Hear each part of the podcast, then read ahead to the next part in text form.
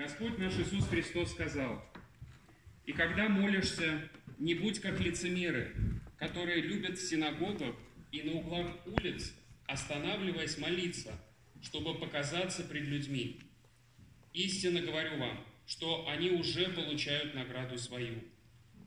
Ты же, когда молишься, войди в комнату твою и затвори дверь твою, помолись Отцу твоему, который в тайне, и Отец твой, видящий тайное, воздаст тебе явно. А молясь, не говорите лишнего, как язычники, ибо они думают, что в многословии своем будут услышаны. Не уподобляйтесь им, ибо знает Отец ваш, в чем вы имеете нужду прежде вашего прошения у Него. Аминь. Это есть Святое Евангелие. Слава тебе, Христос.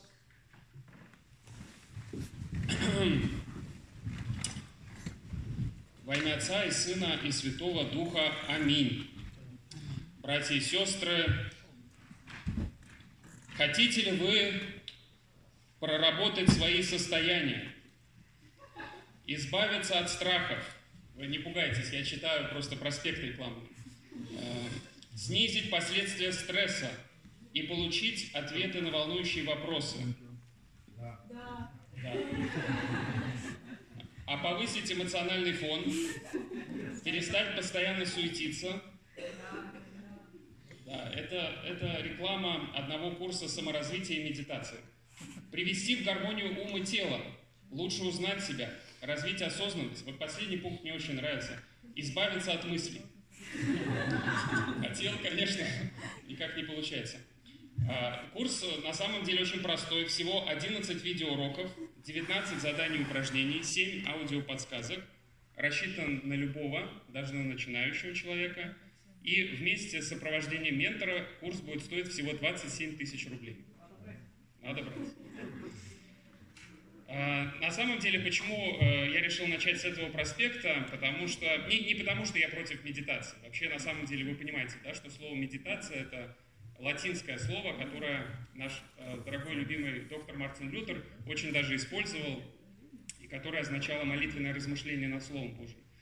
Но э, потому что мне кажется, что мы сегодня получим больше того, что обещает этот рекламный проспект. Получим, во-первых, бесплатно, да, очень немаловажно, потому что э, Господь в Священном Писании говорит, даром получили, даром давайте. И мы понимаем, что все самые ценные вещи, они в этом мире получаются бесплатно. Мы получим это всего лишь примерно за 15 минут, если получится, проповедь будет длиться всего 15 минут, и всего лишь за 4 стиха из Евангелия, которые мы услышали. Потому что сегодня церковь предлагает нам поразмышлять из Евангелия над темой молитвы. И вот смотрите, мы прочитали, что рекламный проспект курса э, саморазвития обещает нам да, такие замечательные вещи, как перестать суетиться, привести в гармонию ум и тело.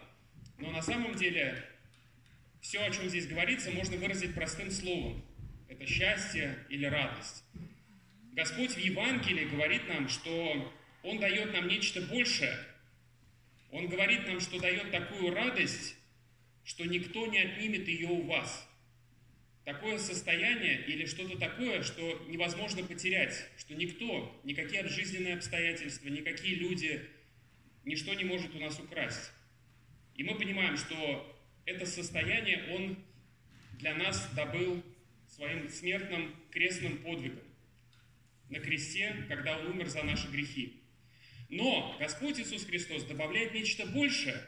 Он говорит, что вы получаете эту радость, которую никто у вас не сможет отнять. Но Он говорит еще, что Он хочет, чтобы эта радость была совершенна, чтобы она была полной, чтобы она не была, была лишена какого бы то ни было недостатка. Он говорит, о чем не попросите Отца во имя Мое, даст вам. До ныне вы ничего не просили во имя Мое, просите и получите, чтобы радость ваша была совершенна.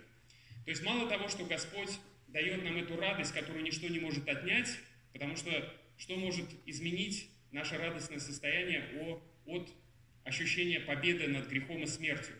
Помните, как, по-моему, это Соловьев да, писал, что мы бессмертны, бессильно зло, мы вечны, с нами Бог. Но мало того, он говорит, что теперь у нас эта радость может быть совершенной. Каким образом? Через молитву. И вот сегодня мы учимся из Евангелия молитве, и, наверное, нет лучшего места. Я очень рад, что я нахожусь в церкви Святой Анны. Не знаю, в честь какой Святой Анны освящена эта церковь, но две библейские Анны, о которых мы читаем в Писании, Анна пророчица Ветхозаветная и Анна пророчица Новозаветная, они обе были связаны с молитвой, как вы понимаете. Помните, да, что ветхозаветная пророчица Анна молится о том, что она была бесплодна, и Господь слышит, отвечает на ее молитву. И новозаветная Анна, пророчица, она тоже чем занималась? Постом и молитвой Постом служила Господу, не отходя от храма. Да, то есть постоянно пребывала в храме. Так что, наверное, нет лучшего места, чем церковь Святой Анны э, научиться молитве. Так вот, э, я хотел бы, чтобы мы сегодня поразмышляли об одной удивительной истории молитвы, которая есть в Ветхом Завете. И мне кажется, она самая для нас поучительная. Э, можно, конечно, делиться своим опытом. Да? У каждого есть опыт какой-то молитвы. Я тоже могу рассказать историю. Но вот Лютер нам напоминает, что если мы не убедимся словами священного писания, то остальное уж точно нас не убедит. Да? Какой-то там проповедник, он точно не сможет ничего сделать.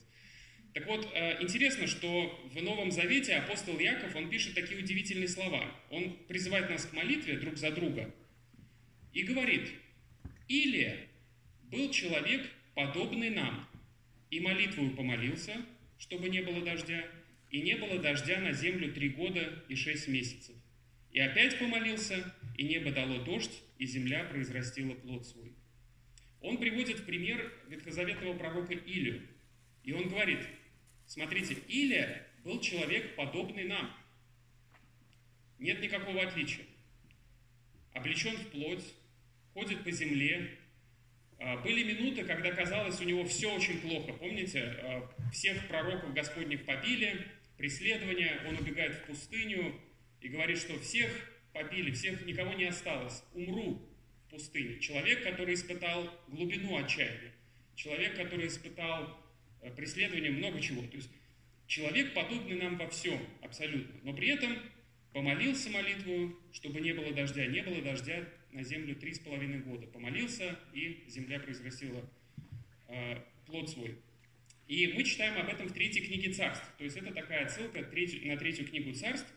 И там действительно такой интересный эпизод, что Илия приходит к неблагочестивому царю, который отступил от Бога, к языческому царю, можно уже так сказать, и говорит, что будет голод, пока я не скажу. И действительно наступает засуха. Три с половиной года нет дождя, наступает засуха. Потом он показывает такое могущество и славу Божию, потому что Э, побеждает языческих пророков. Вообще интересно, что Бог, которому они поклонялись, Ваал, это был Бог как раз-таки плодородия, Бог дождя, грозовых туч. И он показывает, ну где ваш Бог, где ваш Ваал? Смотрите, три с половиной года нет ни одной капли. И потом он совершает такой удивительный подвиг веры. Он сходит на гору, наверх кормила, э, у него был с собой один помощник, и тогда пророк положил лицо свое между коленами своими Попробуйте это сделать, это очень сложно. Положил лицо между коленами своими и сказал отруку, то есть помощнику своему, «Пойди, посмотри к морю». Тот пошел и посмотрел и сказал, «Ничего нет». То есть он помолился, да, как ему сказал Господь. Он преклонился в молитвенной позе, помолился один раз и говорит, ну, идет там дождь, иди к морю. Тот пришел без, без одной тучки, ни, одно, ни одного облачка. Он сказал, продолжая это до семи раз. В седьмой раз тот сказал, вот небольшое облачко поднимается от моря, величиною в ладонь человеческую. Тогда пророк Илия сказал, пойди, скажи Ахаву, вот этому неблагочестивому царю, запрягай колесницу твою, поезжай, чтобы не застал тебя дождь. Между тем небо сделалось мрачно от туч и от ветра, и пошел большой дождь. И здесь, мне кажется, это замечательная история, она учит, нам, учит нас трем таким простым урокам. А, когда пер, первый урок заключается в том, кто молится. Кто молится.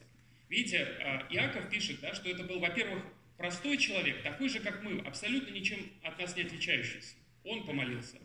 А во-вторых, он говорит, что много может усиленная молитва праведного много может усиленная молитва праведного. И мы думаем, ну, тогда это точно не про нас, да ведь?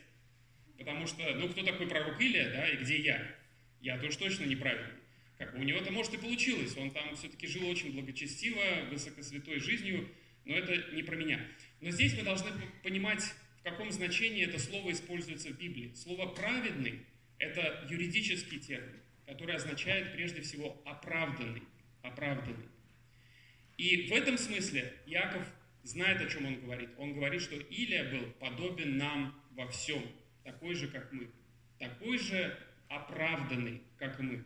И вот действительно, если мы подумаем, что может быть самым большим препятствием у человека в молитве к Богу?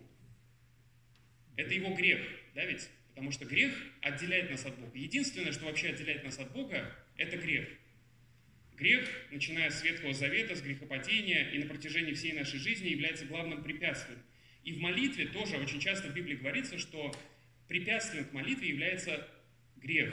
И, например, даже сказано много раз, да, что вот, например, когда мы молимся, э, нужно иметь семейный мир. Там сказано, что мужья, когда молитесь, да, и как бы э, обращайтесь благоразумно с женами вашими, чтобы не было вам препятствия в молитве, чтобы ничего не препятствовало.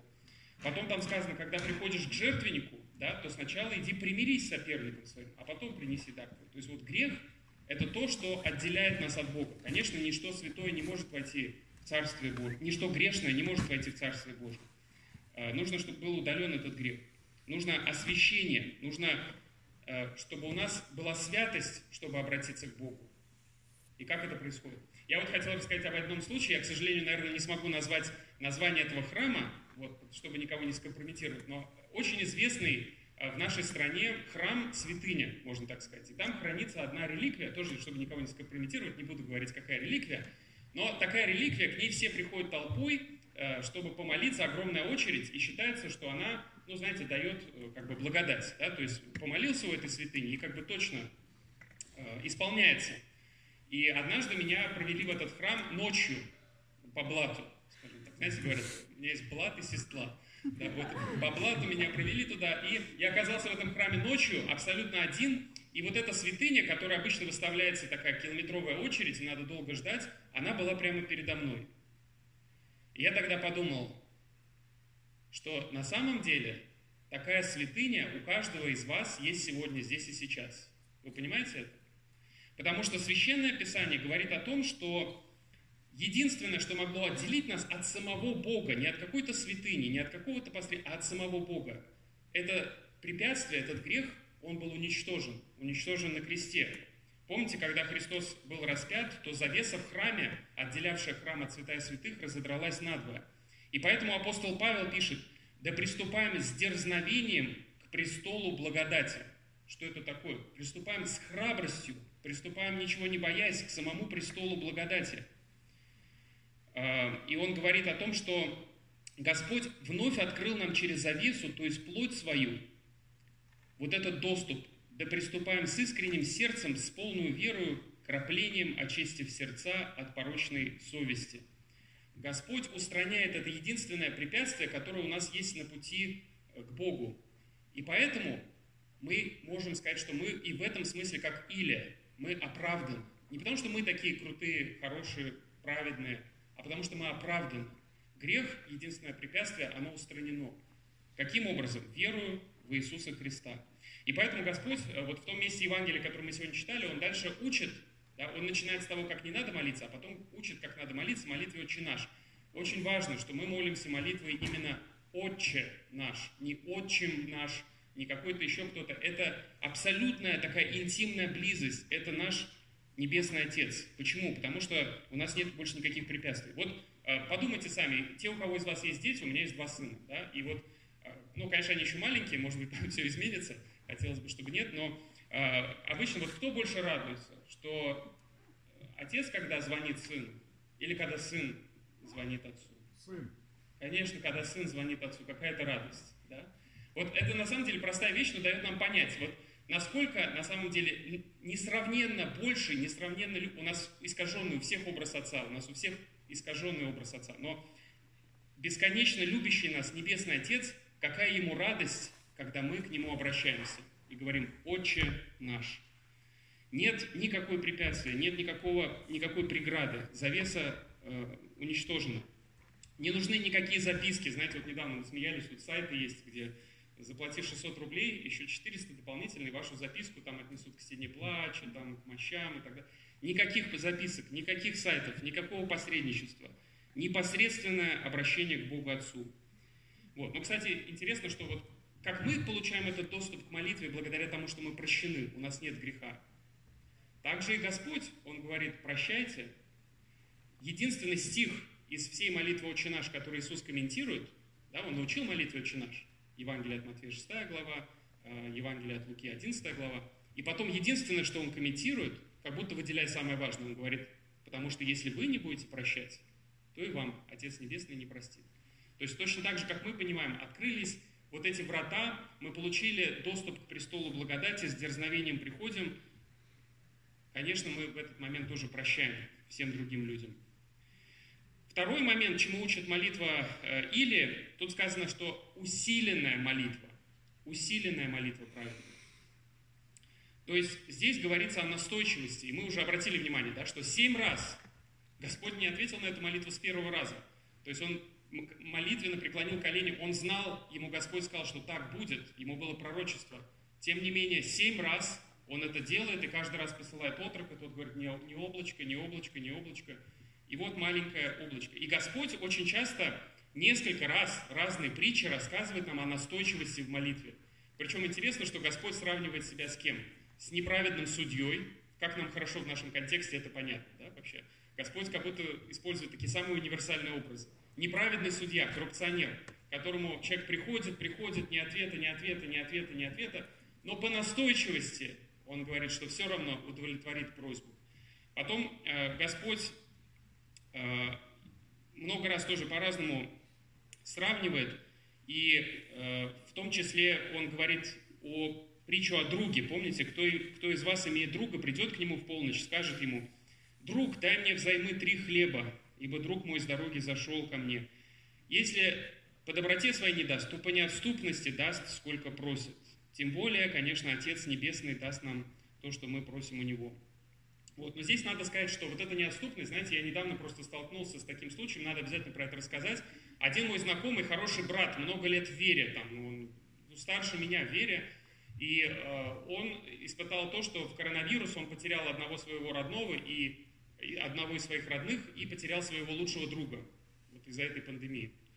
И он говорит, что долгое время он не ходил даже в церковь после этого, и он говорил, что никогда в жизни я так не молился, как тогда. Я стоял на коленях, я плакал, у меня была вся вера, которая только может быть. И тем не менее Господь забрал сначала одного моего любимого человека, потом второго. И я испытал то, что никогда не испытывал. Слово Божие меня как будто обмануло. И мы много с ним тоже молились и говорили, и, конечно, наверное, тогда мы обращаемся к примеру самого апостола Павла. Помните, апостол Павел, который исцелял всех других, тень или платки, от которого могли исцелять других людей – сам апостол Павел болел какой-то болезнью, помните, да, что непонятно что, может быть, что-то с глазами у него было не так. Вот, но суть в том, что он просил Господа, и он получил исцеление. Нет, Господь сказал, довольно для тебя благодати моей, сила моя совершается в немощи. И мы должны понимать, что здесь нет никакого механического закона. Здесь не происходит так, что обязательно наша воля исполняется. Другое дело, что все равно эти примеры учат нас тому, что в настойчивости нашей к молитве Господь все равно отвечает. Вот этот мой брат, он через это прожил, прошел, и теперь я могу сказать, что это такое благословение и утешение для очень многих и укрепление веры, которую ну, никто другой так свидетельствовать о вере не может, как он, который через весь этот ад прошел. Вот, ну и третье, да, последнее, последнее, о чем мы поговорим, третий урок вот этого примера э, пророка Или, это молитва, которая была совершена с верой. Пожалуй, это самое главное, что вообще должно быть в молитве. Молитва с верой. Когда э, пророк Илия молится, то первым ответом было только то, что появляется маленькое, маленькое облачко. И тем не менее уже тогда он поворачивается и говорит отруку, скажи Ахаву, запрягай колесницу твою, поезжай, чтобы тебя не застал дождь. Он смотрит на это как уже на свершившееся. Ну, и все мы знаем этот анекдот, помните про мальчика, да? Все, вся деревня молилась о дожде, да? Только мальчик взял с собой зонтик. То есть все молились о дожде, но только один ребенок взял заранее с собой зонтик. И вот интересно, что там, где Господь в Евангелии говорит, верьте, что получите, и будет вам, все, чего не будете просить в молитве. На самом деле в оригинальном тексте, в греческом, там используется прошедшее время. И вот другие переводы, например, там епископа Безобразова, там говорится, о чем вы молитесь и просите, верьте, что вы получили, и будет вам. И действительно мы можем сказать, что когда мы молимся, будет странно, если мы просим, не ожидая ничего получить. Будет странно, если мы просто сотрясаем воздух. Будет странно, если мы подходим к любящему Отцу и думаем, что это невозможно, что это неугодно Богу. Если мы знаем, что это Бог, если мы знаем, что это Его благая угодная воля, верьте, что получили, и будет вам. В конце молитвы какое слово мы все говорим? Аминь. Вот. А, действительно, аминь. Что означает это слово? Да, у меня есть знакомая, которая в католической школе проходила воскресную школу, точнее, наша прихожанка, в прошлом католичка, и она говорит, что на уроке тоже ее спросили, и она сказала аминь, но это значит конец, конец, это, все, что там еще может быть. Вот, на самом деле, аминь действительно значит, это будет так, но вообще это глагол, а, корень этого слова глагол «верить», «доверять». Вот, например, то место в книге «Бытия», где сказано, что «поверил Авраам Господу, и это вменилось ему в праведность», там сказано, что «Амен Авраам Господу, и это вменилось ему в праведность». То есть это слово, которое означает на самом деле «верить». И э, мы понимаем, что наша молитва, она всегда сопряжена с верой в то, о чем мы просим. Но сила не в нашей даже вере, а в этом как раз-таки «Аминь». Интересно, что Писание называет самого Христа этим словом «Аминь». Да, в книге Откровения сказано. Так говорит «Аминь», свидетель верный и истинный, начало создания Божия.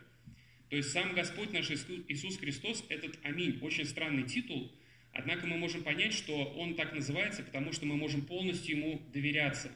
В другом месте сказано, что во Христе все обетования Божии «да» и в Нем «Аминь», славу Божию через нас – то есть сила этого исполнения, она даже не в нашей вере, она в этом, в кого мы верим, во Христе. Он есть наш аминь, Он есть исполнение всех наших обетований.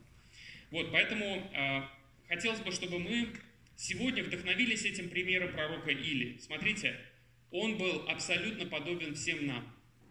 Грешный, несовершенный, испытавший и всякие неудачи. Тем не менее, как и он, мы тоже оправданы. У нас есть открытый доступ к Иисусу Христу, к престолу благодати. Так же, как и Он, мы можем молиться усиленно, усиленно, настойчиво. Так же, как и Он, мы можем молиться с верой. И я хочу, чтобы вот зная все это, мы сегодня, э, как бы помните начало, да, тренинг, психотренинг, чтобы мы сегодня ушли, понимая, что у нас есть намного больше. Вот представьте, что когда мы приходим домой, мы одни, что нам нравится делать? Вот к чему тянется рука? Планшету, да, там, к телефону, вот. Вот что-то такое, что там э, пульт телевизора, еда вкусная, вот что-то такое, что э, нам доставляет удовольствие, приятно. Причем мы... Э, Иисус, когда Он общается с людьми, проповедует, уходя из храма, куда Он идет? На гору помолиться. И проводит всю ночь в молитве к Отцу. Это что-то такое, что несравненно больше э, нам дает, что несравненно больше нас наполняет. Это то, в чем мы достигаем. Причем, видите, вот сегодняшнее Евангелие, оно нас учит, что дело не в форме, дело не в том, как мы молимся э, на колени, дело вообще не в словах, какие мы говорим. Он говорит, что многословие – это вообще языческое. Даже не думайте о словах, дело не в этом. Дело в пребывании с Богом. Поэтому хочется, чтобы сегодня, вот поняв все это, растворив это верой, мы каждый бежали в свою комнату или другое тихое место, или даже просто закрыли глаза и обратились к Богу. Потому что это то, что ничего другое нам не может дать. Пребывание с нашим Небесным Отцом. Молитва – это не слова, молитва – это отношение с Богом, это хождение перед Ним. Поэтому можно пребывать в молитве постоянно. Господь говорит, «Призови меня в день скорби, и избавлю тебя, и ты прославишь меня. Так говорит Господь, который сотворил землю, Господь, который устроил и утвердил ее, Господь имя ему. Воззови ко мне, и я отвечу тебе, покажу тебе великое и недоступное, чего ты не знаешь. Помолимся. Небесный Отче, мы Тебя благодарим, что Ты нам дал дар молитвы, что не оставил нас сиротами, дал нам Духа Твоего Святого, что сейчас мы можем, как пророки, как апостолы, как все эти люди, о которых мы читаем, обращаться к Тебе, и Ты также слышишь, что нет никакой разницы. Господь, мы Тебя благодарим, что Ты умер за наши грехи, оправдал нас, искупил нас. Прости нас, научи нас молиться, дай нам благодарить Тебя прежде всего за все, славить Тебя. Молим Тебя, Ты дай нам знание, как молиться, дай нам желание молиться, дай нам сегодня также уйти в тихую комнату или на гору, или закрыть глаза и быть с Тобою. Дай нам, Господь, радость от общения с Тобою. Благослови нас, научи нас молиться. Триединый Бог, Отец, Сын, Святой Дух. Аминь. Amen.